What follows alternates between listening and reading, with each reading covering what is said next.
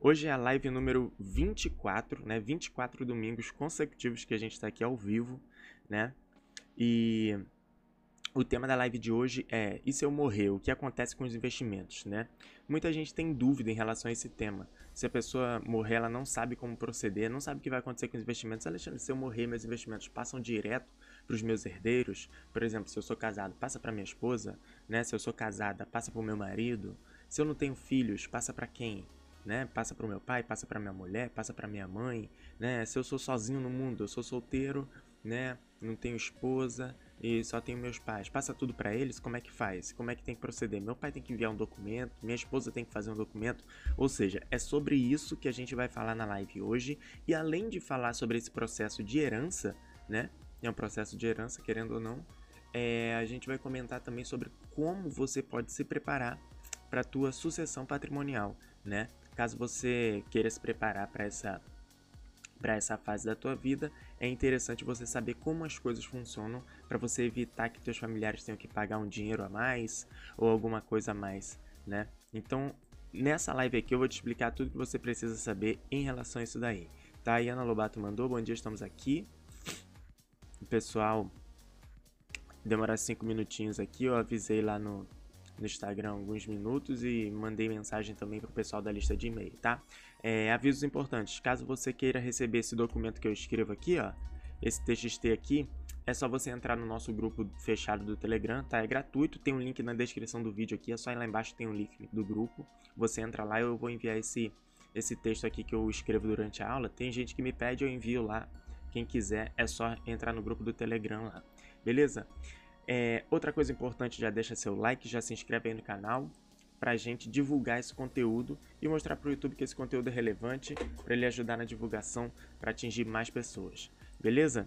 Então eu vou dar 5 minutos aí para a galera entrar para a gente começar a nossa aula de hoje, tá?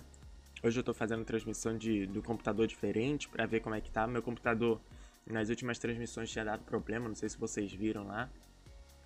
Aí eu tô usando o computador que a Iana tava usando, né? Que a gente tinha outro computador, e a Iana tava usando um e o outro. E esse daqui é um pouco melhor, a configuração dele é melhor e tal. Eu estou fazendo a transmissão dele agora para ver como é que vai ser, conforme for eu começo a usar esse computador aqui para fazer as transmissões de domingo, né? Então, a gente vai começar já já. Deixa eu botar aqui início 9 e 5, horário de Brasília. Carnaval, a galera tá tá na sacanagem, tá todo mundo na rua, né? E, cara, é impressionante. Eu tava assistindo. Eu vi o Instagram dos meus amigos, né, que estão no carnaval e tal, tudo mais. E quando você tá fora do carnaval, tá fora assim, você tá num local que não tem carnaval, né, é muito interessante ver o carnaval. Você vê a galera na rua br brincando na, na, festa e tal, tudo mais. Mas quando tu vê de fora, parece que a gente nunca teve festa. E o carnaval é a festa da nossa vida. E todo mundo fica na rua, cara, é impressionante, né? Eu já tava numa, numa vibe de. Eu ia, curtia muito carnaval, só que eu gostava mais de encontrar meus amigos, ficar na casa da galera, conversar, bater papo e tal, tudo mais. Eu gostava mais dessa vibe aí. De vez em quando eu ia pro bloquinho também, mas esse ano eu não tô, né? Não tô no, no onde tem a carnaval, então não adianta. Não adianta querer ir pra festa que aqui não tem festa de carnaval. Né? Então, dados 5 minutinhos de de início aqui para a galera receber a notificação lá. A gente vai começar começar com o conteúdo aqui da nossa live, tá? Então vamos lá. A estrutura do conteúdo de hoje, tá? Deixa eu explicar para você aqui. Estrutura do conteúdo de hoje, tá? O conteúdo de hoje será dividido em quatro partes, tá? Parte número 1, um, mentalidade, né? Hoje vou comentar um pouquinho da importância de, algum, de, de alguns itens que é importante você manter em mente, né? É, quando se fala desse processo sucessório e para outras coisas também dá para você aplicar, você vai ver quando eu falar, tá? Parte número 2, o que acontece se você morrer, tá? O que acontece se você morrer, tanto do ponto de vista do investidor como do ponto de vista para quem fica, como proceder, o que, que tem que fazer assim que você morrer, para as coisas funcionarem, né? A parte número 3, eu vou falar sobre sucessão patrimonial, tá? Como você prepara, como quais são os caminhos que você tem para preparar a tua sucessão patrimonial e a importância disso, né? Pra, a, mesmo você, pô, Alexandre, mas eu tô começando minha vida financeira agora, ou então eu comecei a investir agora, eu tenho um pouco de patrimônio e tal. Cara, mesmo assim, é interessante você entender, tá? Tanto para você quanto para os seus pais, para os seus avós, né? Dependendo da família que tu tem, é interessante você saber esse conteúdo, porque nesse momento assim, quando a pessoa morre, né? Quando alguém morre, é o pior momento para tu tomar essas decisões, né? Além da carga emocional que tu tá sofrendo ali, tem que tomar decisões financeiras de o que, que vai acontecer, o que não vai, aquele parente que vem de longe para querer que alguma coisa e tal, começa a ter briga, várias histórias acontecem por causa disso aí.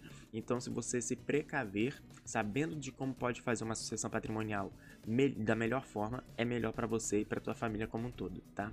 E aí a parte número 4, perguntas e respostas tá? Perguntas e respostas. Então, presta aqui atenção no conteúdo, tá? Do início ao fim. Manda tua dúvida aqui no chat, manda tua dúvida, né?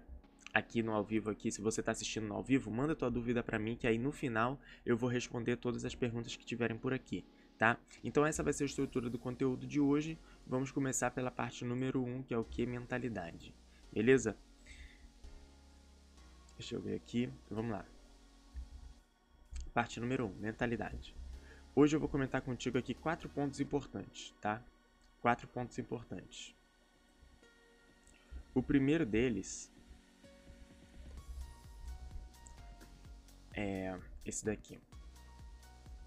Espere o melhor e se prepare para o pior, tá?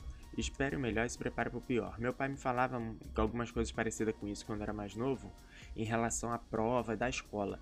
Falava assim: meu filho, estuda como se a prova fosse a pior prova da tua vida, né? Prepare-se para o pior. Espere que a prova vai ser fácil, mas se prepare para o pior. Ou seja, eu ele me indicava eu estudar mais do que precisava para ter uma boa nota lá na escola. Essa era mais ou menos a indicação do meu pai. E eu tô te falando isso daqui, né? Por quê? Porque ninguém quer se preparar para a morte né? Ninguém quer falar sobre morte. Se tu puxar esse assunto lá na tua família, por exemplo, né? Poucas pessoas é um assunto meio tabu. A galera não, fala sério, eu tô muito novo para isso aí. Negócio de morte, não, não vou morrer não, não sei o que e tal. Não, não vou fazer isso não, né? Muita gente tem meio que um preconceito em relação a isso, mas cara, a melhor coisa que tem é você se preparar, né? Se preparar pra, pra. Porque esse momento vai chegar, você vai morrer, eu vou morrer, teu marido vai morrer, tua esposa, teu namorado, tua mãe, teu pai, todo mundo vai morrer, né? E se você trazer, trouxer esse tema para discussão, né, é interessante. Por quê? Porque você consegue se preparar antes do que isso aconteça, né? E quem se prepara com antecedência tem mais qualidade nas tomadas de decisão, né? Sabe mais, eh, descobre melhores caminhos a ser seguidos, né? Então, Iana Lobato mandou aí, ó, a pior coisa é ficar perdido nessa hora, exatamente. Então, é melhor você se preparar, sempre espere o melhor de tudo.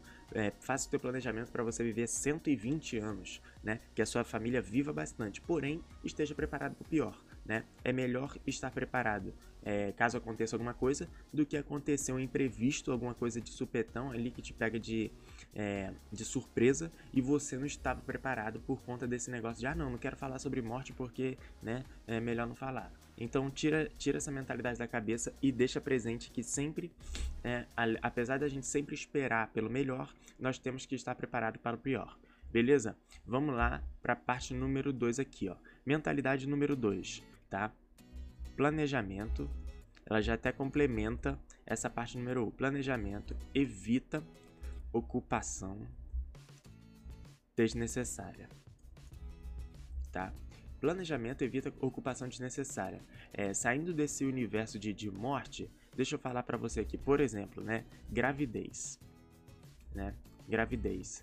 Se você é um é casado, né, casado ou casada, tem um relacionamento há um tempo e tal tudo mais e pretende ter um filho, se você faz um planejamento antes de do, de acontecer, né, de você se tornar pai ou mãe e tal tudo mais, é muito melhor. Pô, você se planeja para a época que vai ter o filho, você guarda um dinheiro, você faz uma reserva, você vê um melhor momento, você vê, puxa, se você é autônomo ou se a sua esposa é autônoma, né? Você se planeja de um formato melhor para poder passar o período da gravidez ali, né?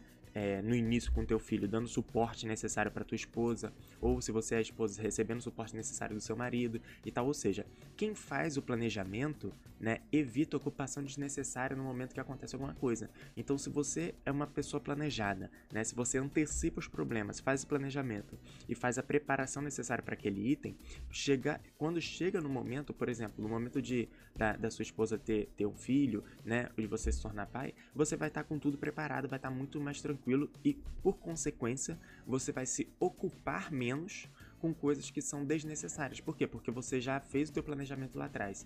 Agora, aquela pessoa que não se planeja, nem financeiramente, nem para nada, né? E de, do dia para noite descobre, por exemplo, que a, que a mulher ficou grávida, um cara que é completamente sem planejamento, descobre que a mulher ficou grávida, ou a mulher que descobriu que ficou grávida, né, mas ela não se planejou com o marido, com o namorado, cara, é muita ocupação em cima da hora. Por quê? Além da gravidez, a pessoa tem que se preocupar com o negócio de dinheiro, com o negócio disso, que compra isso, compra aquilo, resolve isso, resolve aquilo. Então é um monte de ocupação desnecessária que acontece por conta da falta de planejamento. E isso vai, vai para vários universos, né? Eu estou dando exemplo aqui de gravidez, né? Mas a gente pode falar também de compra de carro, por exemplo, né? Compra de carro é uma condição mais tranquila de compra caso você tivesse se planejado antes, né? Se você tomar decisões em cima da hora e fizer de supetão, a ocupação é muito maior em cima da hora, né? Então, outro exemplo aqui, mudança de carreira, né? Se você quer mudar de carreira, exige um planejamento com antecedência, né? Se você tem uma carreira hoje, pretende mudar para seguir alguma coisa que tu gosta mais, você tem que fazer um planejamento disso aí. Se você fizer na loucura, em cima da hora, tudo acontecendo, você vai ter muita ocupação, né? E assim na área das finanças também, né? Ó, tem um monte de problema que se repete todos os anos, só que um monte de pessoa é, fica com problema financeiro por conta disso, tipo IPVA, por exemplo. A pessoa que tem carro, cara, todos os anos tem cobrança de IPVA. E dependendo da fin, do, fin, do número final da placa do teu carro, a cobrança acontece num determinado mês do ano. Mas aí a pessoa acontece, ih, rapaz, esse. Não, não vai dar eu fazer isso não, porque eu vou ter que pagar IPVA do meu carro, ó. Me pegou de surpresa, não estava preparado, não tenho dinheiro para pagar, vou parcelar de três. Pô, pelo amor de Deus, já tem carro há 10 anos, né? E aí foi pego de surpresa com o IPVA, né? Pelo amor de Deus. Outra coisa também é material escolar das, das crianças.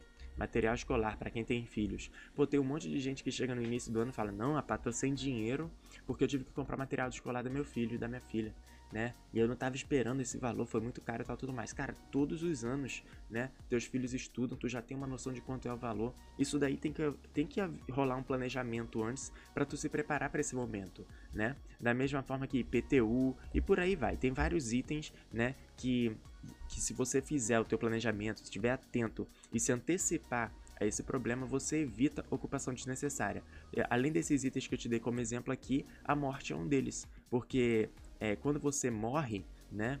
Ou quando alguém da sua família é, morre, a, a, sua mãe, seu pai e tal, tudo mais, tem um processo a ser seguido, sucessório, né? Tem um processo de herança a ser seguido. Se você não se prepara com antecedência, pode dar um problema e pode ser pior para sua ocupação ali. Além de tu estar tá triste emocionalmente, você vai ter que se preocupar com um monte de coisa que tu não quer se preocupar naquele, naquele momento, depois da perda de uma pessoa que você gosta, né? Então é interessante você manter em mente que o teu planejamento evita ocupação com coisas desnecessárias, beleza? Então sempre faça o teu planejamento e antecipe os problemas, tá bom? Vamos lá, mentalidade número 3 é o que? Entenda como funciona. Cara, eu comentei sobre isso em outra, em outra live, né? É interessante, é sempre interessante você entender como as coisas funcionam. Não precisa você ser o especialista sobre herança a partir de hoje, por exemplo. Não, Alexandre, eu vou entender como funciona esse negócio de processo sucessório a ponto de é, putz, ser tão especializado quanto um advogado que é especializado nisso. Ser tão especializado quanto um juiz e tal. Você não precisa chegar nesse nível de entendimento, né? Mas é interessante você entender como as coisas funcionam para você tomar uma decisão, né? Então, entenda como funciona. Eu vou te dar um exemplo aqui. Eu não, eu não sei se na tua escola teve isso, mas algumas vezes, né, na minha escola tinha prova com consulta, tá? rolou algumas vezes lá, acho que foi na faculdade, não lembro exatamente. Ah, a prova de hoje vai ser com consulta. Rapaz, toda vez que a sala, a professora entrava na sala, a gente fala prova com consulta, professora, prova com consulta. Por quê? Porque as pessoas achavam mais fácil. Você pode consultar no livro, né? Então fica mais fácil. Porém, né, eu não sei se você já passou por isso, se você não sabe nada, se tu é aquele cara que não estudou, não adianta a prova ser com consulta. Por quê? Porque nem o conteúdo tu vai saber procurar. Né? Se tu não tem uma noção do conteúdo como um todo, se tu não tem uma noção nem de como funciona, nem de nada, tu não sabe nem o que procurar. Então não adianta tipo te dar o livro e te dar a prova. Porque tu vai olhar na prova, vai ler alguma questão sobre um determinado assunto e tu vai falar, rapaz, eu não tenho nem noção de onde é isso daqui. Tu não sabe qual capítulo tu procura, tu não sabe qual tema tu procura, tu não sabe qual ferramenta tu procura, tu não sabe aonde recorrer no livro. Por quê? Porque tu não tem noção de como aquele tema funciona, né? Eu tô te falando isso porque o exemplo da prova de consulta é excelente. Por exemplo, agora, se você é um cara que estudou um pouco, você tem uma noção de como funciona aquele conteúdo, você sabe mais ou menos é, como como procurar, onde é, qual é o tema. E aí você tem uma dúvida, chegou na prova, sabe a primeira questão, sabe a segunda, na terceira questão tu, putz, tô com dúvida nisso aqui. Não sei se funciona desse jeito ou se funciona do outro jeito. Ah, já sei, vou dar uma olhada no livro. É no capítulo que fala sobre isso e deve ter na área mais ou menos. Aí você vai exatamente onde você tem dúvida, você vai exatamente onde tem aquela informação, tira a tua dúvida e aí você consegue solucionar aquela questão na sua prova. Isso aqui é só um exemplo, né, de que a maioria das pessoas passou na vida, mas se você for olhar para a tua vida como um todo, se você não tem noção de como funciona, por exemplo, um processo de herança, um processo de, de sucessão patrimonial, você, no momento que alguém morrer, ou se a sua esposa morrer, o seu marido morrer, alguém próximo de você morrer, tu não sabe nem a quem recorrer, tu não sabe nem aonde procurar o conteúdo né? Por quê? Porque tu não tem noção de nada, não tem noção de como funciona. Então é interessante você ter na cabeça que você tem que entender como funciona a maioria dos itens. Você não precisa ser especialista, né? Mas você tem que entender como funciona, porque nos momentos que você precisar tirar uma dúvida ou solucionar um problema que você não sabe a solução como um todo, você sabe pelo menos aonde procurar ou como iniciar esse processo de, de solução desse, daquele problema, entendeu? Então lembra aí, deixa na tua cabeça anotado, entenda como funciona, tá bom? Por isso que todo mundo diz, né? Conhecimento, né? Sempre é bom. Sempre é bom ter conhecimento sobre as coisas. E a mentalidade número 4 é o que? Rancan. Tá? O que, que é Rancan? Quem vem aqui há mais tempo sabe, resultados acima da média exigem comportamentos acima da média, né? Por que, que eu tô te falando isso? Não por a maioria das vezes eu falo pelo fato de que na tua trajetória para tu chegar na tua liberdade financeira, você vai ter dificuldade, né? Vai ter uma hora que tu no, tu vai querer sair do teu planejamento, tal, tudo mais, e é nessas horas que você tem que lembrar que resultados acima da média exigem comportamentos acima da média. Então você tem que se comportar como pessoa acima da média para ter resultado acima da média, né? Porém, hoje eu quero te lembrar isso aqui por quê? Porque quando se fala de morte, muita gente fala assim, ó, ah, Alexandre, eu sou muito novo para pensar nisso.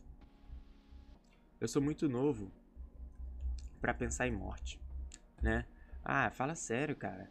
É, quando eu morrer, quando eu morrer, resolve. Quando eu morrer, alguém resolve isso daí. Não quero saber disso aí, não. Ah, outra coisa também. Quando eu chegar lá, tipo, se meus pais morrerem, eu resolvo quando chegar lá. Não quero, não quero nem falar sobre isso. Fico nervoso quando eu falo sobre isso. E tal, tudo mais. Então, muita gente fala sobre, é, faz dessa forma. E aí, o que, que eu quero te lembrar? Quem faz, quem faz o que todo mundo faz, tem o resultado que todo mundo tem, tá? eu tenho certeza absoluta que se você olhar próximo dos teus amigos, né, até mesmo na tua família, a morte de alguém, é, te impressionou porque teve briga na família por conta de herança, às vezes não teve como resolver, a pessoa passou um período muito ruim porque além de estar triste, teve um período que ela teve que resolver o negócio de herança do pai, da mãe, etc, aquele problema todo. Muitas pessoas veem isso acontecer, mas ninguém se prepara. Ninguém se prepara para esse momento, né? E aí, isso é comportamento das pessoas de, de, que todo mundo tem. E aí eu tô te lembrando aqui, ó. Se tu faz o que todo mundo faz, tu vai ter o resultado que todo mundo tem. Tu quer passar por esses problemas? né? Tu quer ter as mesmas dificuldades do que essas pessoas que você já viu, né, passaram? Você não precisa ter essa mesma dificuldade. Você pode se preparar antes, né? Se você se preparar antes, você está se comportando como que pessoas acima da média, pessoa que já faz o planejamento, que já se organiza tudo, já deixa tudo na moral, tudo certinho, porque aí quando chegar nesse momento, né, você vai ter um resultado acima da média. Você não vai ter problemas por conta da morte de um familiar, um ente querido teu, né? Porque você já se planejou para esse momento. Então, se você quer ter resultado acima da média, você tem que se comportar como pessoas acima da média, tá? Um monte de gente tem problema nesses momentos de herança, outras pessoas veem esses problemas acontecerem, mas a maioria das pessoas não se prepara para esse momento, né? Então, se você fizer o que todo mundo faz, você vai ter o resultado que todo mundo tem tá? Então, se você quer ter resultado acima da média, você já sabe, tem que se comportar como pessoas acima da média, beleza? Então, essas são as mentalidades que que eu queria comentar contigo aqui pra gente começar a parte número 2, tá? Manda a hashtag Rancam pra mim se você entendeu essa parte das mentalidades aí. Manda aí pra mim, né, que eu vou continuar com o conteúdo aqui. E Ana Lobato mandou ali, ó. Muita gente diz que não se preocupa porque tenho que deixar de herança, né? Porque não tenho que deixar de herança, mas nessa hora até 5 reais que estão na carteira importam muito. Exatamente. Né? Tem gente, não, não tenho quase nada. O cara tem três carros, duas casas, três imóveis ali, dois filhos fora do casamento, um casamento e coisa. É um processo de decisão completamente é, difícil de ser feito, mas a pessoa acha que não tem nada e acha que não deve se preocupar com isso. Sempre você deve se preocupar com o seu processo de herança, tá? Então manda para mim aí que eu vou começar a parte número 2.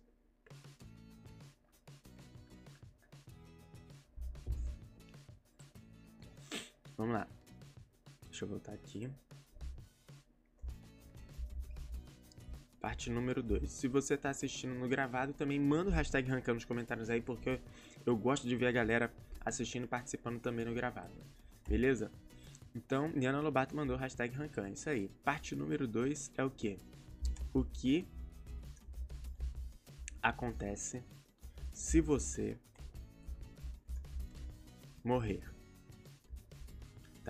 O que acontece se você morrer, do ponto de vista de investidor, né?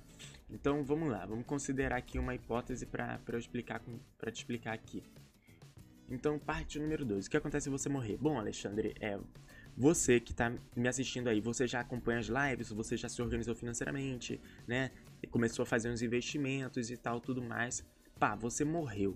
O que acontece a partir daí, né? Se você é uma pessoa casada, se você tem um namorado ou namorada, né? O que acontece? O que acontece com teu cônjuge, né? Se você é solteiro e tem teus pais vivos, o que acontece? Como teus pais devem proceder, né? Se você tem filhos, né? É casado e tem filhos ou casada e tem filhos, o que acontece? Como que a tua família deve proceder?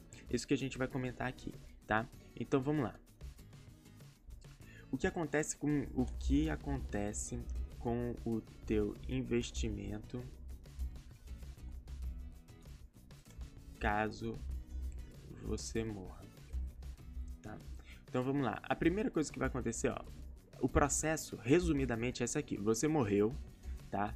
Vai passar pelo processo sucessório, tá? E eu vou explicar como é que funciona isso. Depois vai para o inventário, né? Que um, um é complementar do outro. Depois vai acontecer a divisão de quem tem para quem tem direito para os de direito, tá? Então, mais ou menos é isso que vai acontecer, mas não é tão simples assim quanto parece, tá?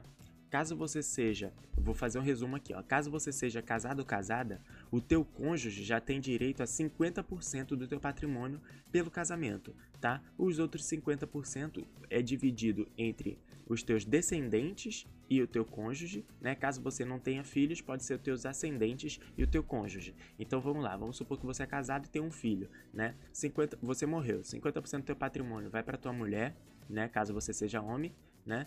E aí os outros 50 é dividido entre a tua mulher e os teus filhos, tá? Caso você não tenha filhos, acontece 50% para tua mulher e os outros 50% é dividido entre a tua mulher e os, e os teus pais, né? Basicamente é isso que acontece, beleza? Vamos lá. E aí, aí é importante tu entender aqui que tem um negócio. Nessa passagem de patrimônio, existe a cobrança de um imposto. Tá? Existe a cobrança de um imposto. Eu acho uma sacanagem ter a cobrança desse imposto, tá? Porque assim, o teu, teu familiar ele já construiu esse patrimônio, né, em vida, né, trabalhou, às vezes você trabalhou ali junto e tal, tudo mais para construir esse patrimônio, fazer acontecer, parará. Cara, e depois que a pessoa morre, você ainda tem que pagar um percentual daquele patrimônio para você acessar aquilo que já é da tua família, pô. Então assim, eu acho sacanagem isso aqui, né? Mas não tem o que fazer. A gente tem que pagar esse imposto aqui. O nome desse imposto é o ITCMD, tá? Deixa eu checar aqui no, no ITCMD. É o, esse imposto aqui. Isso daqui ele vai até 8% dependendo do estado. Isso aqui é um, um tributo que é, que é de acordo com o estado né, que você mora e varia. Se você bater no Google, você procura uma tabela aí que tem todos os percentuais. Né? Eu não vou botar essa tabela aqui porque esse percentual pode variar até o momento que você assistir esse vídeo. Né? E o, eu não quero deixar é claro que eu não quero te falar que o ITCMD vai até 8%, só que esse não é o único gasto que tu vai ter para acessar o patrimônio da pessoa que morreu, né? Provavelmente tu vai ter que pagar advogado, processos no cartório para emitir é, é, documentos e tal, tudo mais. Pelo que eu pesquisei, isso aqui pode chegar até 20% do valor do patrimônio. Então, muitas vezes tu vê um cara que tinha muita grana, né? E aí ele, ele morreu deixou tipo um prédio, um prédio que vale mais de um milhão, um milhão e meio, dois milhões, e aí a família nem recebeu o prédio pode, por quê? Porque não tem dinheiro para fazer a documentação e receber aquele patrimônio ali, receber aquele, aquele prédio, né? Porque além de pagar o ITCMD de 8%, né? É, ainda tem os custos de advogado e emissão de documento. Então tu imagina, tu tem que pagar 20% do valor de uma propriedade para tu ter, para tu receber essa propriedade que já foi de um familiar teu, né? Então por isso que tu vê muitas vezes aí imóveis abandonados, né, de gente que não consegue, não consegue nem pagar o processo para receber isso aí como herança, né? Então é interessante você saber disso porque isso aqui é mais ou menos o que acontece no processo de herança. E Ana Lobato mandou, não sabia que os pais tinham direito. É, caso não tenha filhos, os pais têm direito sim, né? Bruno Reis mandou hashtag Rancan. Isso aí, Bruno Reis chegou já está prestando atenção na aula. Então, né, nesse, nessa passagem de patrimônio existe esse, essa cobrança de imposto, né?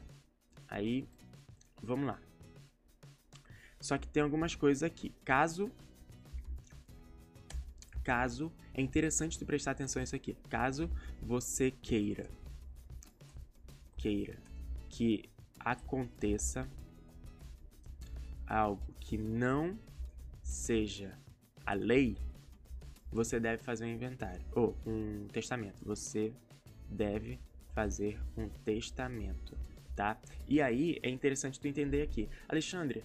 É, eu não quero, por exemplo, Iana falou, não sabia que meus pais tinham direito. Eu não quero que os meus pais tenham direito ao meu patrimônio, por exemplo, né? Eu quero deixar parte do meu patrimônio para é, o meu marido e outra parte do meu patrimônio para, é, sei lá, um, um, amigo, né, fazer uma doação, algo do tipo. Você, se você não quer que a lei seja aplicada ao pé da letra, né, você tem que deixar um testamento. Porém, tem ressalvas, né? No testamento, você não pode tomar o direito de quem tem direito a determinadas coisas tuas. Então, assim, você no testamento você pode colocar o teu patrimônio até 50% no máximo do que tu quer que seja feita com ele, porque os outros 50 vai ser feito o que é de direito pelo direito civil, lá caso você é casado ou caso você não é casado, mas parte do teu patrimônio seja da tua família, né? Então, é interessante que caso você queira que algo seja que aconteça algo que seja diferente da lei, é interessante você botar no papel,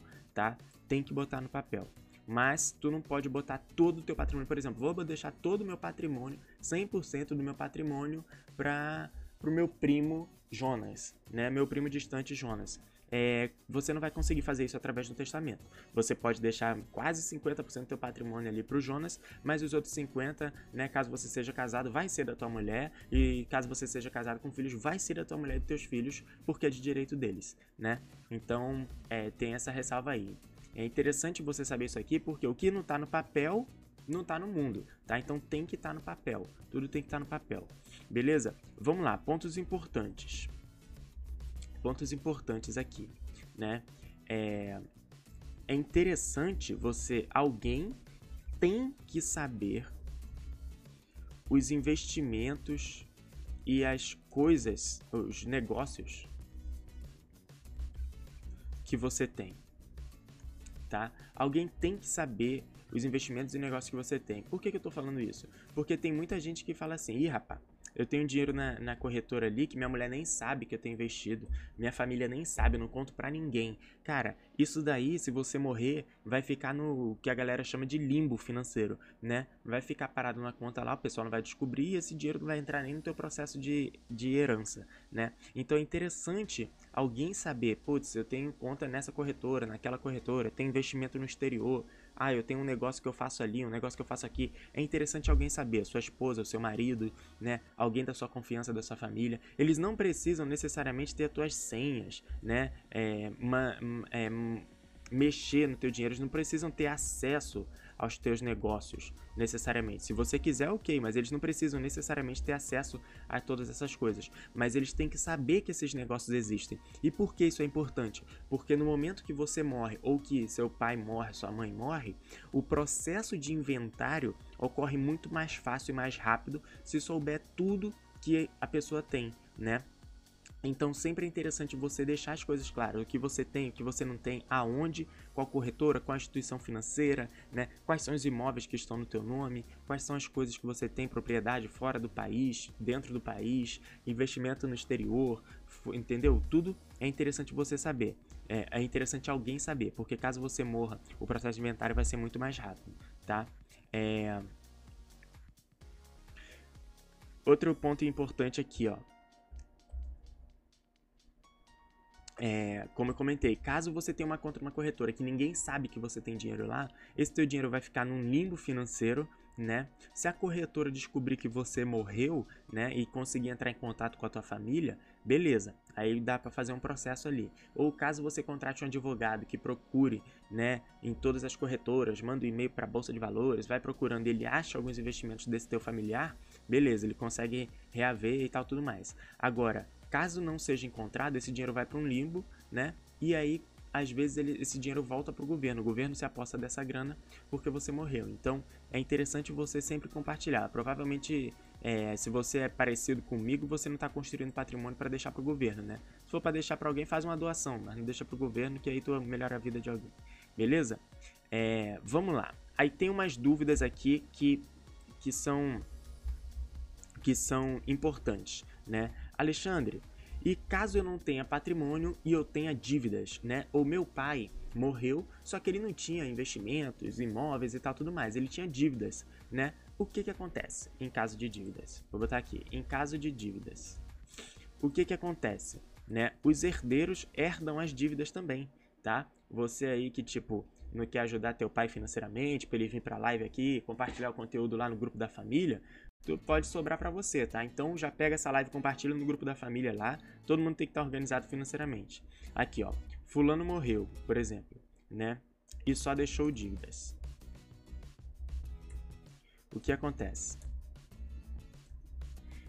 É, você, a, as dívidas vão para os herdeiros, só que ela é limitada ao valor que você recebe de herança, né? Então, vamos dar um exemplo aqui. Vamos supor que você aí fez um, um, um teu pai, por exemplo, morreu ou tua mãe morreu, né? Fez um processo de herança ali, você recebeu uns 10 mil. Você e teu, teus dois irmãos, era um negócio simples ali, beleza, tu recebeu uns 10 mil de herança.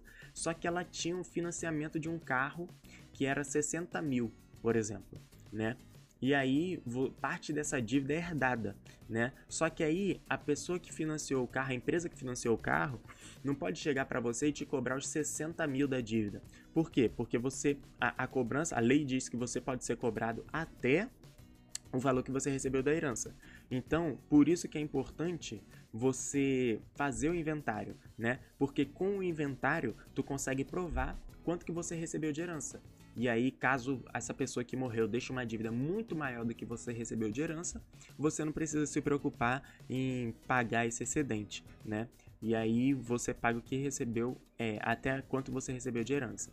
Então, o que acontece? Vai para os herdeiros, mas é limitada ao quanto foi recebido como herança, tá? Por isso é importante fazer o inventário. tá? Por isso é importante fazer o inventário, beleza? Então, em caso de dívida, é isso aqui que acontece. Aí tem, tem gente que fica em dúvida também. Outra dúvida comum, que é o quê? No caso dos investimentos, como funciona? No caso dos investimentos. Como funciona? Alexandre, Vamos supor que eu comprei aqui um CDB, um investimento simples, um CDB para dois anos, né? E eu morri mês que vem, por exemplo. Esse mês eu morri, ainda tenho CDB para dois anos, né? O que que acontece, né? Se eu sou casado, a minha mulher, ela acessa esse dinheiro, né? Se é, eu morrer nesse processo, ela recebe o dinheiro líquido, ela recebe o investimento, ela vai conseguir resgatar isso daí, né? E aí, nesse caso aqui, tem muita gente que fala assim, Alexandre, eu sou esperto, pô vou deixar, vou deixar, ou já deixei, né? Todas as minhas senhas com a minha esposa, esposa ou marido, né? E ela vai sacar o dinheiro sem burocracia. Ela vai sacar sem burocracia, rapidinho resolvo, não preciso de nada de inventário, de nada. Assim que eu morrer, minha mulher saca o dinheiro, pronto, se acabou. Cara, isso é errado, tá? Isso daqui é... não pode acontecer, tá? Quando você morre, suas contas são congeladas, né? Então, sua mulher não pode simplesmente entrar lá na tua corretora é, e, por exemplo, vender um título que você tem, pegar o dinheiro, transferir para a conta e gastar essa grana. Porque a partir do momento que você morreu, né, as contas automaticamente devem ser bloqueadas, né? E, e você, por mais que alguém tenha a senha ou tenha acesso a essa conta, essa pessoa não pode movimentar esse dinheiro, tá? Não pode movimentar esse dinheiro. Então, se você se julga esperto por fazer isso daqui, saiba que tu está fazendo uma coisa errada, tá? Então, no caso dos investimentos, os investimentos são ativos, tá? Os investimentos são ativos e eles são herdados da mesma forma como qualquer outro ativo, tá? como qualquer outro ativo. Então, o investimento ele é herdado, né? O ativo ele é propriedade sua, então ele é herdado para outra pessoa, só que o prazo é mantido. Então, no caso, por exemplo, de um CDB de dois anos, tu morreu no meio desse processo, né? A tua, os teus herdeiros podem herdar, vão herdar isso daqui, né? Eles vão receber isso aqui como herança, né? Mas o prazo é mantido. No caso desse daqui, o prazo é mantido até o vencimento. Depois do vencimento, eles vão receber o dinheiro, né? Eles vão decidir se investe mais, se divide entre outros herdeiros e tal tudo mais, tá? Então, o ativo Vou botar aqui, no caso investimentos, o ativo é transferido, pode ser transferido, né? Mas o prazo é mantido, tá? O ativo é transferido, mas o prazo é mantido. Então, o que não. Aí é interessante você lembrar daquilo que eu te falei ali, ó. O que não está no papel não está no mundo. Então, se você quer que alguma coisa aconteça exatamente da forma que você pretende, né, da forma que você quer, eu quero que esses investimentos vão para essa pessoa, esses investimentos vão para essa pessoa, esse outro investimento vai para essa pessoa. Coloca no papel, cara, coloca no testamento, num documento simples, autentica em cartório, faz tudo direitinho, porque é isso que vai acontecer depois que você morrer, tá? Então, como eu dei exemplo aqui, exemplo do, do CDB e agora exemplo de, pô, você tem uma carteira de ações. Como que isso funciona? Cara, é interessante você saber que nessas transferências de ativo ocorre a cobrança daquele imposto que eu te falei lá, ó, do ITCMD. Então, se o cara tem uma carteira de ações ou um monte de investimento em renda fixa aí e tu não tem pelo menos uns 8% ou, ou 20% para acessar esse dinheiro, tu não vai conseguir acessar porque tem que pagar, né? Então, no caso de carteira de ações, né, depois que fizer o processo o, o inventário e tudo direitinho, né, vocês vão ter. Os herdeiros têm a opção de é, receber a transferência desse patrimônio, tipo em ações mesmo, né? Ou se eles têm a opção de mandar liquidar todo o patrimônio e dividir o dinheiro que vem daquele, daquele, daquelas ações ali, né? É interessante você saber que a cotação da ação para esse momento, né? Ela é considerada na data que a pessoa morreu. Então vamos lá, vamos simplificar aqui. Vamos supor que o João, né? Ele é casado com a Maria e tem o filho Paulo Pedro e ponto, e pronto, beleza. E aí o João morreu, tá? João morreu, 50% já foi para Maria, tá? Pelo casamento. E os outros 50 vai ser dividido entre a Maria, o, Ju, o Pedro e o Paulo, que são os filhos, né? E aí o João tem uma carteira de ações que ele tem um milhão lá em ações. Ele morreu no dia 20 de janeiro, né? Aí fizeram o processo tudo direitinho, fizeram o inventário tal, tudo mais. E aí, quatro meses, cinco meses depois, saiu a decisão lá, preencheram o documento de, de como que vai ser dividido tudo e tal, tudo mais. E aí a família decidiu, o João e o Pedro e a, esposa, e a esposa, né, a viúva, decidiram que não, não vamos vender o patrimônio, vamos... Não, eles decidiram que vão vender a carteira de ações, por exemplo, né? E aí quando lá eles mandam é, o documento para a corretora de investimento, que tem a custódia das ações, eles vão liquidar a posição para dividir o dinheiro entre a galera. Porém, o ITCMD, que vai ser cobrado para transferência desse ativo, ele é cobrado com base no valor da ação no dia que o João morreu. O João morreu lá em 20 de janeiro. Vamos supor que a ação estava 40 reais. A ação que ele tinha, ele tinha um milhão de reais dessas ações, né? Quando eles forem vender lá daqui a seis meses, depois que o processo de inventário terminar, a cotação do o valor que eles vão vai ser considerado para a cotação do ITCMD é o valor no, no dia que a pessoa morreu. Então é interessante tu saber isso daí, né?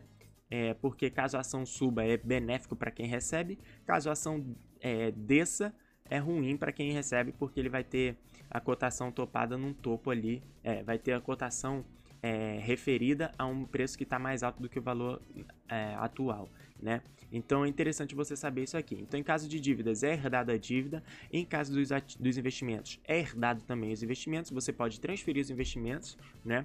É, os títulos, ou você pode liquidar, tá? Mas o prazo é mantido. Se for o prazo é mantido. Se for investimento mais que tem prazo de liquidez mais para frente, você tem que respeitar esse prazo aí, beleza? Agora eu vou te dar uns exemplos aqui exemplos de herança que eu vi que tem algumas dúvidas nesse ponto aqui também, tá? São... Ó, ixi, escrevi errado aqui. Herança.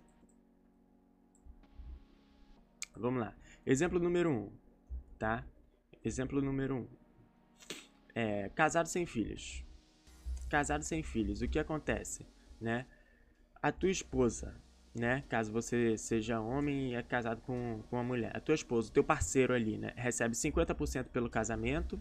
Se vocês casaram no regime de partilha, tudo direitinho, né? 50% do casamento. E aí a esposa... A esposa e os pais... Deixa eu botar o computador para carregar aqui que ele... Coisou aqui. Pronto. E aí a esposa mais os pais têm direito aos outros, a partilha dos outros 50%. Então, se você é casado sem filhos e você morrer, a sua esposa vai receber 50% e a sua esposa e seus pais vão, vão dividir os outros 50%. Da mesma forma que você é casado e tem um marido, o marido recebe 50%, marido e teus pais dividem os outros 50%, tá? Número 2. É, vamos dificultar um pouquinho. Vamos supor que, é um, que você é um cara que você está no terceiro casamento e você teve um filho com cada mulher tá? Então, tu teve o primeiro casamento, teve um filho. segundo casamento, teve um filho. terceiro casamento, teve um filho. Tu tá nesse terceiro casamento com os teus filhos, tá? Então, vamos lá. Dois divórcios. Dois divórcios. É casado. E tem três filhos. Um com cada mulher, tá? O que acontece nessa situação aqui? Porque no, mundo ideal todo mundo é direitinho e tal, mas a gente sabe que tem um monte de situação parecida com essa aqui, né? Então, a ex-esposa, número 1, um, recebe 0%, tá? A ex-esposa, número 2, recebe 0% também, considerando aqui que você se divorciou de, todo, de tudo direitinho, né?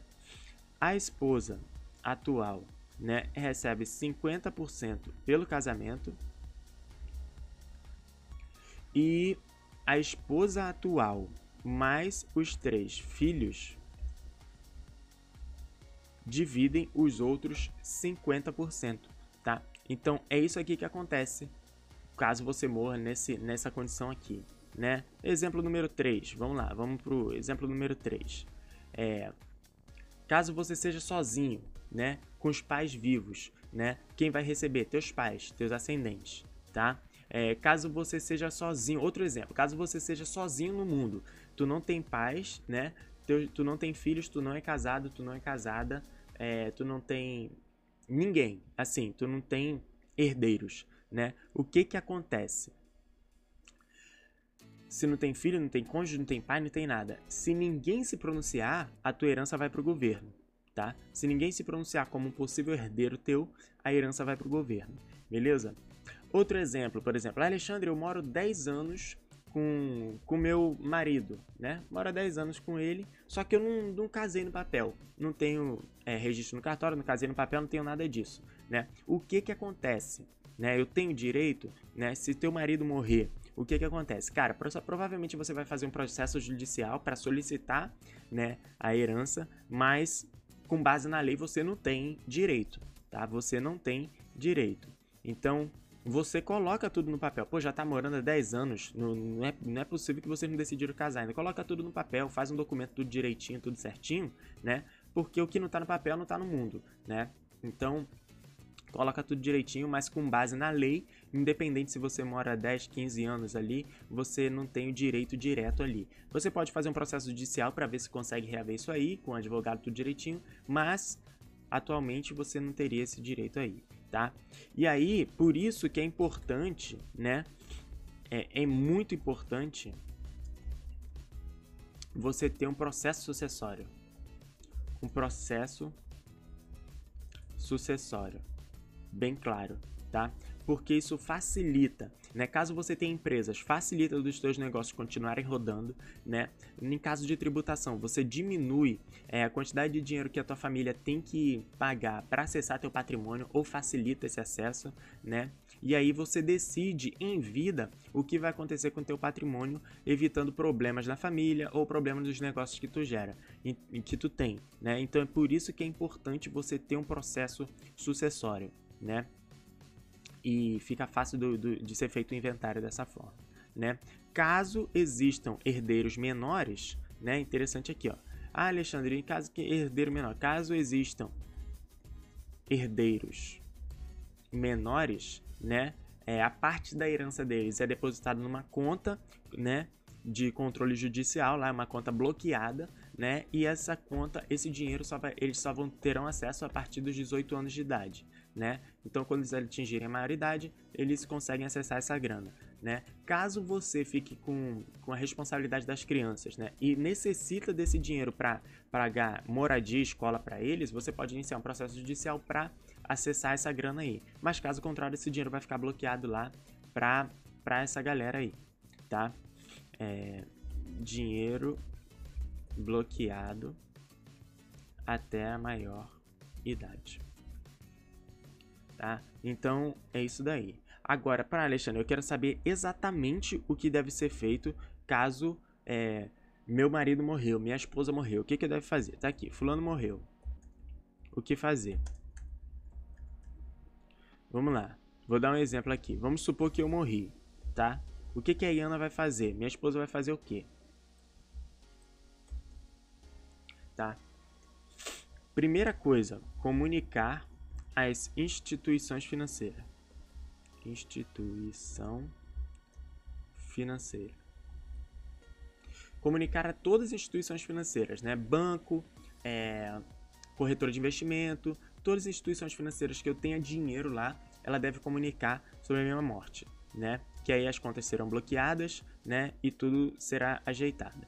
Caso eu tenha seguro, né? Previdência, é, caso tenha previdência, seguro e tal, tudo mais, comunicar a previdência, seguro e etc. Tá? Comuni fazer comunicação para essas instituições aí, tanto as instituições, instituições financeiras quanto a instituição de previdência privada, caso eu tenha, ou seguro de vida. Né? Esses são os primeiros passos. Depois disso daqui, iniciar processo de inventário iniciar o processo de inventário.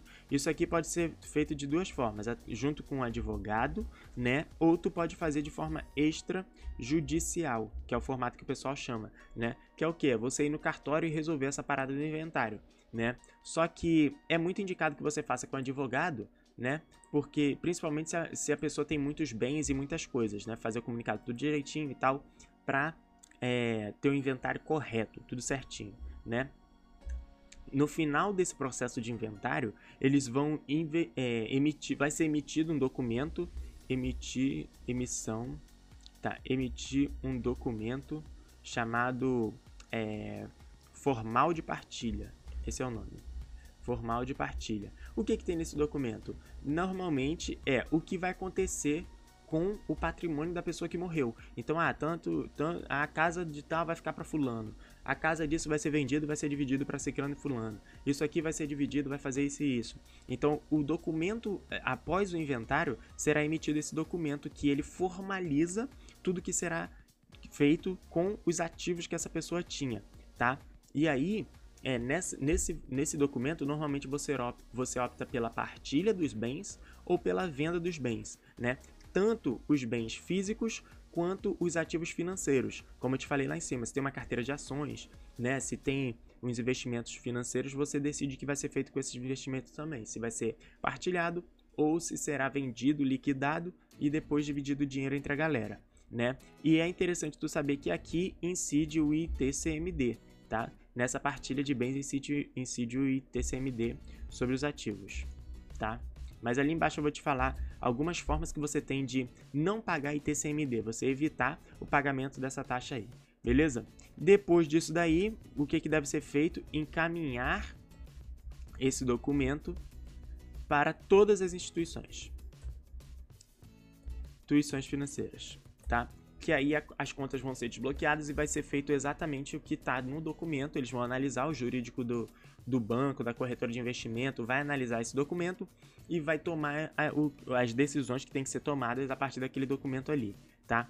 Então, encaminhe esse documento para as instituições financeiras e é isso, né? Como eu botei aqui, caso a pessoa tenha previdência e seguro, nesse momento aqui, antes do inventário, os herdeiros já vão, já vão receber ali a previdência e o seguro. Por quê? Porque eles têm uma, um formato diferente né, dos investimentos financeiros. E por isso que é interessante você olhar como investidor para a previdência privada ou para um seguro de vida com, com não só a matemática financeira na cabeça, né? Pensando mais no, no na, na, herança do teu patrimônio mesmo, na facilidade que tu vai deixar para tua família acessar determinados recursos teus, tá? Mesmo que seja uma parcela pequena, é interessante você pensar em ter uma previdência ou um seguro de vida, beleza? Então, esse aqui é o que tu tem que fazer exatamente caso alguém morra, né? Caso algum familiar teu morra, esses são os passos que você tem que fazer aqui. Beleza? Se você entendeu tudo isso que eu te expliquei aqui na parte número 2, manda para mim um hashtag no papel, porque o que não está no papel não está no mundo, né? E a gente vai começar a parte número 3, sobre, sobre é, sucessão patrimonial.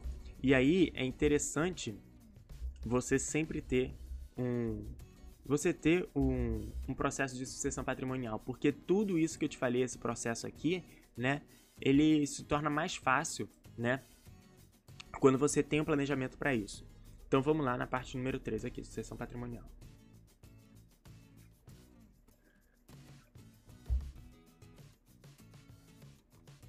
Vamos lá. O que é sucessão patrimonial? Sucessão patrimonial nada mais é do que você determinar o que vai acontecer com o teu patrimônio depois que tu morrer, tá? Você vai determinar ali, olha, vai, vai acontecer isso, vai acontecer aquilo, é, isso aqui vai para fulano, isso aqui vai para ciclano e tal, tudo mais. Você ter, você ter clareza do que vai acontecer com o teu patrimônio, né, depois que você morrer. Então, isso é sucessão patrimonial, tá? É, deixa eu escrever aqui, basicamente é se preparar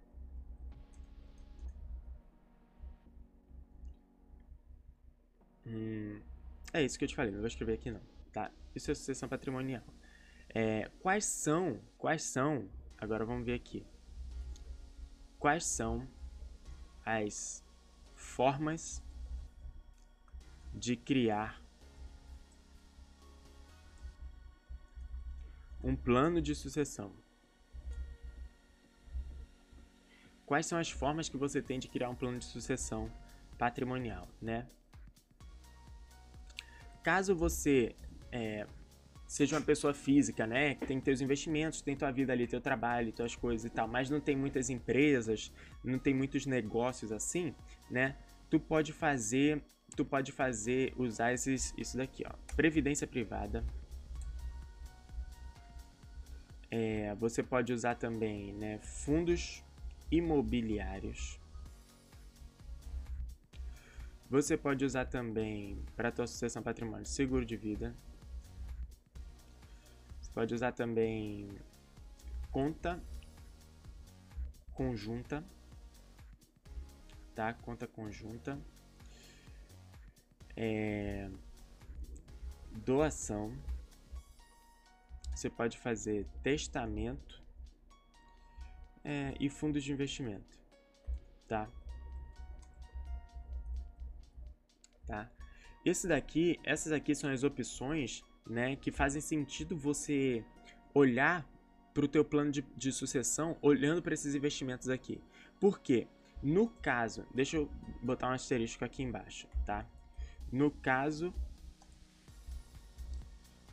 de fundos de investimentos, poupança e testamento, você tem aquele código que eu te falei lá que você não pode é, colocar você pode botar 50% do teu patrimônio nisso aqui, porque você não pode tirar o direito de outra pessoa através desses investimentos aqui, tá?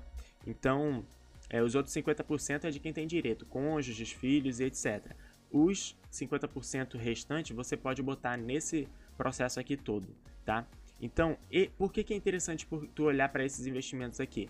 Porque com, com eles você economiza nesse processo de sucessão patrimonial. Porque, como eu te falei, ó, previdência privada né, e seguro de vida, eles vão direto para os herdeiros, né? É, o seguro de vida ele vai direto para o herdeiro e a previdência privada, atualmente, né, ela tem um regime muito parecido com, com com, esse, com seguro de vida. Então eles vão diretos, direto para o herdeiro e não passa pelo inventário, né? É, tem, atualmente a lei é essa. Não sei se isso pode mudar daqui a alguns anos, né? De repente daqui a três anos as pessoas mudam a lei aí e falam, ah, não, agora a previdência privada tem que passar pelo, tem que cobrar ITCMD e tem que passar pelo processo de inventário, entendeu? Mas atualmente é isso que acontece. Então esses, esses investimentos aqui não pagam ITCMD, então tu não tem que pagar o 8% lá. E o seguro de vida e previdência privada ele já é automaticamente transferido para quem é de direito, né? Antes, é, enquanto o inventário está sendo feito. Então, tipo assim, a pessoa já tem uma grana ali para resolver alguma coisa do inventário, para custear advogados e ter que pagar ITCMD em cima do patrimônio que tem que, que ser pago, né? E aí, é, deixa eu te mostrar aqui, né? Como que tu pode economizar, né? Como você pode economizar com esse processo, né? Nesse processo sucessório. Então, isso daqui, como eu te falei aqui, esses investimentos aqui, ele, que eu vou te falar agora, eles não pagam ITCMD, tá? Quais são esses investimentos? Seguro de vida, previdência privada, é, fundos imobiliários, tá? Olha só que maravilha, cara. Fundos imobiliários e conta conjunta. Tá? Todos esses investimentos aqui, eles têm isenção do ITCMD, tá? Isso aqui é muito importante, cara. Quem já teve morte na família sabe. Eu não tive, mas eu já observei na família de outras pessoas, né? Isso é muito importante porque no momento que alguém morre, você precisa de dinheiro para pagar é, para fazer os processos, para pagar as coisas que tem que pagar, e você ter isso aqui, a pessoa que se preparou, quando ela tem isso aqui na carteira de investimento dela, né, tem o seguro de vida, tem a previdência privada, tem fundos imobiliários, conta conjunta, facilita que as coisas sejam resolvidas, porque a conta conjunta, a, o, o cônjuge ou a pessoa que tem acesso à conta pode acessar, ela não fica congelada da mesma forma que a conta corrente lá, né? Os fundos imobiliários, é só tu dividir as cotas dos fundos, né? E isso vai ser dado para as pessoas que você é, falou que ia ser dividido, né? Sem o pagamento do ITCMD, então a pessoa não precisa é, pagar o imposto para receber esse ativo, né? No caso de previdência privada e seguro já passa direto, como eu te falei. Então isso aqui você economiza muito, né? Você fazendo um balanço do teu patrimônio, se organizando, né? Por mais que tu tenha uma parcela pequena aqui numa previdência, no fundo imobiliário, no seguro aqui, você já, já dá uma grana, uma liberdade ali para a pessoa que ficou em vida resolver os problemas, né? Então, essa aqui é uma forma de você economizar no teu processo de, de sucessão patrimonial, né? É... Vamos ver aqui outro item aqui. Então, nos fundos imobiliários, tá? Como eu comentei contigo aqui, fundos imobiliários. É só dividir as cotas, tá? No caso de previdência, conta conjunta, facilita os herdeiros terem acesso ao patrimônio de forma mais rápida, né? Beleza. Agora, deixa eu botar outra opção aqui para você. Caso você se você é empresário ou empresária,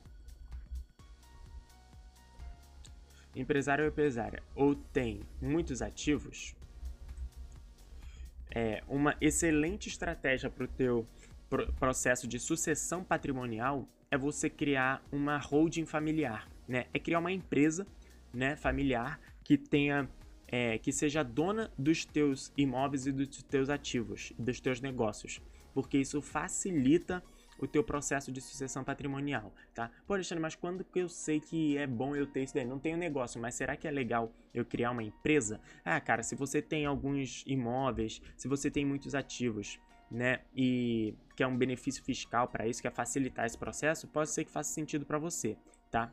É, mas aí, ah, Alexandre, eu não sou empresário, eu sou empregado mesmo, mas eu tenho várias coisas. Faz uma empresa, não tem problema, tá? Então, isso aqui, né, uma, uma das formas de você é, melhorar a tua sucessão patrimonial é criação de uma holding familiar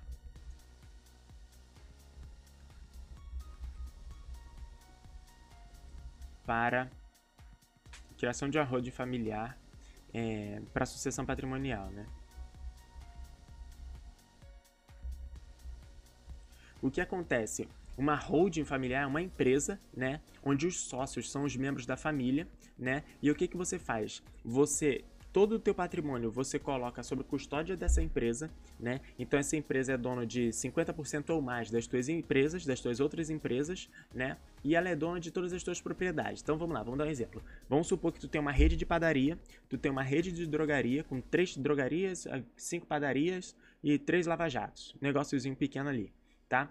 Aí você tem uns quatro imóveis alugados, e tem duas casas, uma de praia e uma na tua cidade.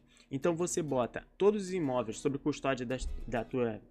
Oh, a, a, a, empresa que gerencia os imóveis. Tu tem três empresas: a padaria, a drogaria, o Lava Jato e a empresa que gerencia os imóveis. Tem quatro empresas, né? Tu cria uma holding familiar onde ela é sócia majoritária dessas quatro empresas, né? E os teus patrimônios pessoais, tipo a casa de praia e a tua casa pessoal, tu bota sob custódia da tua holding familiar também. Então a, a empresa vai ser dona de todo o teu patrimônio, né? E aí quem são os sócios da empresa? É tu, teus filhos e tua esposa, por exemplo, né? E aí você coloca como é, é, no documento lá você vai colocar como você vai ter o controle da empresa, só que eles, você pode fazer uma doação em vida, né? E eles vão ser donos de tudo aquilo ali é, vão é, assumir o controle da empresa assim que você morrer, quando você morrer. Então você já decide tudo em vida, né? Já fica tudo pronto. E aí você toca os seus negócios, consegue rodar naturalmente. Caso você morra, eles já vão assumir é, todos os teus negócios, os teus negócios não vão ficar parados, né? eles vão conseguir tomar decisões lá no negócio enquanto ocorre inventário, tudo direitinho para você resolver esse problema, né? E aí na criação da hold, o que, que é a criação da hold? É uma empresa onde os sócios são a, a tua família, né? A empresa que tu quer, tu quer, as pessoas que você quer que sejam herdeiras do teu patrimônio, né? A empresa ela, ela tem, ela pode ser pura ou mista, tá? Essa holding ela é uma empresa limitada, de sociedade limitada, né? E pode ser pura ou mista. O que, que é isso? Uma, uma holding familiar pura é uma empresa que foi criada única e exclusivamente para gerenciamento do, do teu patrimônio, para sucessão patrimonial, tá? Então ela é só para ter a custódia das tuas coisas. Então, por exemplo, se você tem dois filhos uma mulher e tem três, quatro casas, né? E aí tu criou uma empresa para ser dona dessas tuas casas e pronto. É só para isso, é só para facilitar a sucessão patrimonial, né? E aí tem a mista. O que, que é a mista? É um mix da empresa ser feita para sucessão patrimonial, porém ela exerce uma atividade também, como por exemplo, gerenciamento de aluguéis dos teus imóveis, né? Gerenciamento desse ativo, né? Então, além dela ser para sucessão patrimonial, ela tem uma razão social ali de gerenciar, né, ou de fazer uma administração de locação de bens, essas coisas assim. Então, ela pode ter esses dois benefícios, né? Então, o bom, o bom de você fazer essa, essa holding familiar é que tu facilita o processo sucessório, né? O planejamento sucessório, porque normalmente, no momento que tu criar essa empresa, você já vai determinar exatamente o que vai ser feito e para quem vai ser dado acesso, é, para quem vai ser dado o que quando você morrer, né, no processo lá do contrato da tua empresa. Então tu já cria o planejamento sucessório e você já cria também um planejamento tributário, né?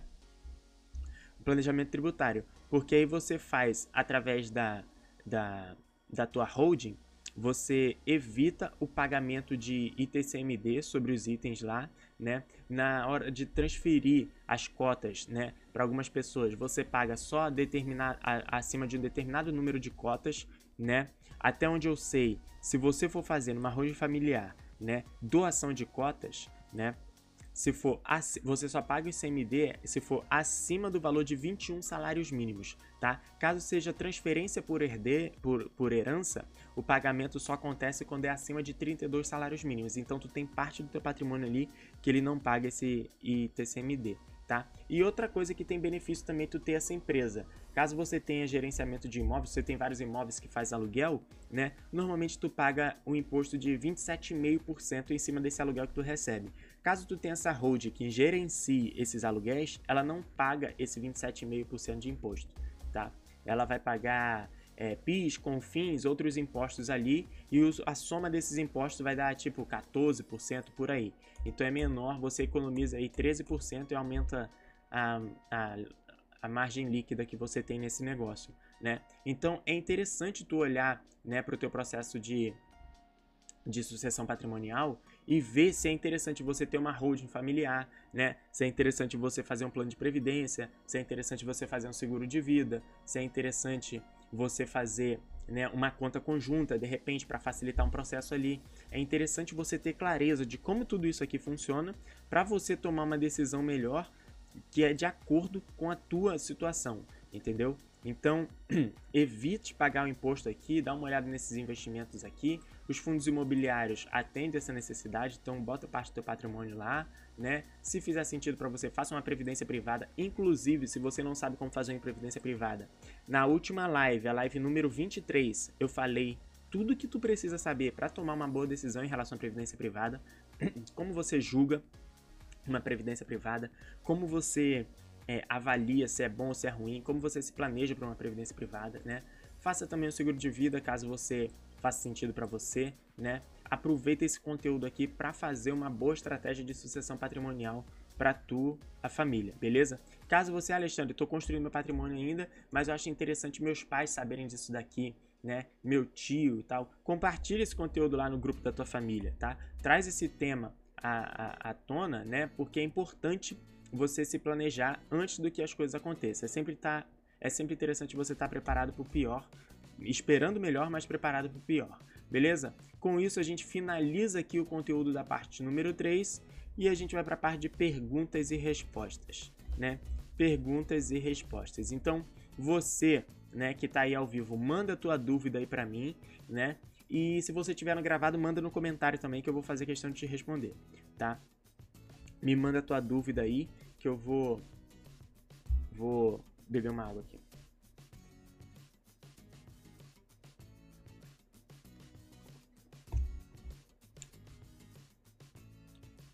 Manda aí a tua dúvida. Que eu quero saber quais são as tuas dúvidas. Eu, eu recebo alguma, algumas dúvidas, né? De vez em quando sobre esse tema, né? Mas eu vou deixar umas dicas aqui enquanto o pessoal manda dúvida. Eu vou mandar umas dicas aqui, tá? É, se você for casado, casado ou casada, né? Cara, joga aberto com o teu parceiro, tá? Joga aberto com o teu parceiro. Por que, que eu digo isso? Cara, tem muita gente, tem muita é, pessoa que é casada e parece que quer esconder determinadas coisas do parceiro. Então o cara é casado fala assim: Não, eu tenho dinheiro investido ali, mas eu não falo pra minha mulher, não, pô. Eu falo pra minha mulher que é pra ela não saber e tal, tudo mais. E tem mulher que é casada que fala: Eu nunca vou ter conta conjunta com meu marido. Tá maluco? Eu tenho dinheiro investido ali que ele não sabe e tal, tudo mais. Cara, isso não é saudável, tá? Isso não é saudável. Tudo se resolve com uma boa conversa né? Então conversa com o teu parceiro, né? Expõe os teus pontos. Caso você não queira deixar nada para ele, não tem problema. Faz um processo de, de, de patrimônio lá, de sucessão patrimonial, que deixa tudo claro, faz o teu testamento, mas deixa tudo claro onde você tem as coisas, o que e por quê, porque isso facilita caso você venha morrer, né? Ah, Alexandre, não confio no meu parceiro, na minha, na minha parceira. Conversa com a tua mãe, então, conversa com teu filho, conversa com alguém da tua confiança para saber onde estão tuas coisas, caso você morra, as coisas funcionam, né? É difícil você estar tá casado com uma pessoa e não, não, não, não, confiar na pessoa, né? Mas, enfim, cada um na sua, né? Então, fala sobre o teu relacionamento, fala sobre os teus investimentos, isso facilita muito nesse processo, né? E estuda as possibilidades de você fazer um seguro de vida e uma previdência privada, tá? Vou botar aqui. Estuda a possibilidade de fazer um seguro de vida, um seguro ou uma previdência, tá? E ou uma previdência privada. Porque dependendo, né, isso aqui faz muito sentido na tua carteira de, de investimento. Tu pode ter um patrimônio grande, é interessante tu ter uma parcela do teu patrimônio de uma forma que os teus herdeiros consigam acessar imediatamente antes de rolar o inventário, porque às vezes eles vão precisar dessa grana para acessar o restante do teu patrimônio, né? Então é interessante tu ter uma noção de como isso funciona e colocar, adaptar, putz, eu vou fazer um seguro de vida aqui de mais ou menos, sei lá, meio milhão e vou fazer um plano de previdência aqui para os meus herdeiros acessarem 100% quando eu morrer, né? Caso eu morra e aí acesso meu patrimônio depois, depois do inventário tudo direitinho.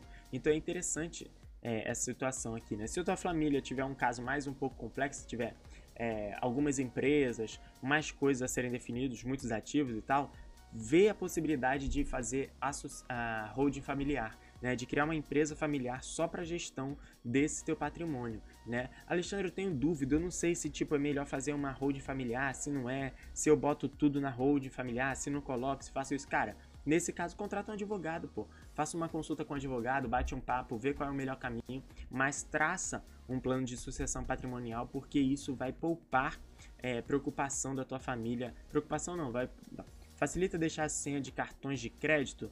Não, não necessariamente, porque se tua conta foi bloqueada, né, teu cartão de crédito bloqueado e tal tudo mais, é errado eu, eu, por exemplo, pegar o cartão da pessoa que morreu e usar, né? Então não adianta eu ter a senha do cartão de crédito, senha da corretora, né? Vamos supor aqui, ó, a Iana tem a conta na corretora dela, eu tenho as senhas da corretora, tudo direitinho, né? Assinatura eletrônica, eu posso fazer o que quiser com o dinheiro dela lá dentro da corretora. E ela morreu se eu for lá e mexer no dinheiro, eu vou estar cometendo um crime. É errado, né? Então, a partir do momento que a pessoa morreu, é interessante você ter acesso. É bom, você saber onde está, é bom, mas não necessariamente ter acesso, né? Se tiver, ok, mas é, não é interessante necessariamente ter as senhas do cartão, beleza? Então, se não tem mais dúvida, é isso. Esse foi o conteúdo da nossa live de hoje, tá? A hashtag da live de hoje é o que? No papel, tá? No papel. O que não tá no papel não está no mundo. Então, se você está assistindo aí, né, no ao vivo, manda um hashtag no papel para mim, né? Lá no arroba alexandre.afilho, tá? alexandre.afilho. Manda lá para mim que eu vou te repostar no meu stories, né?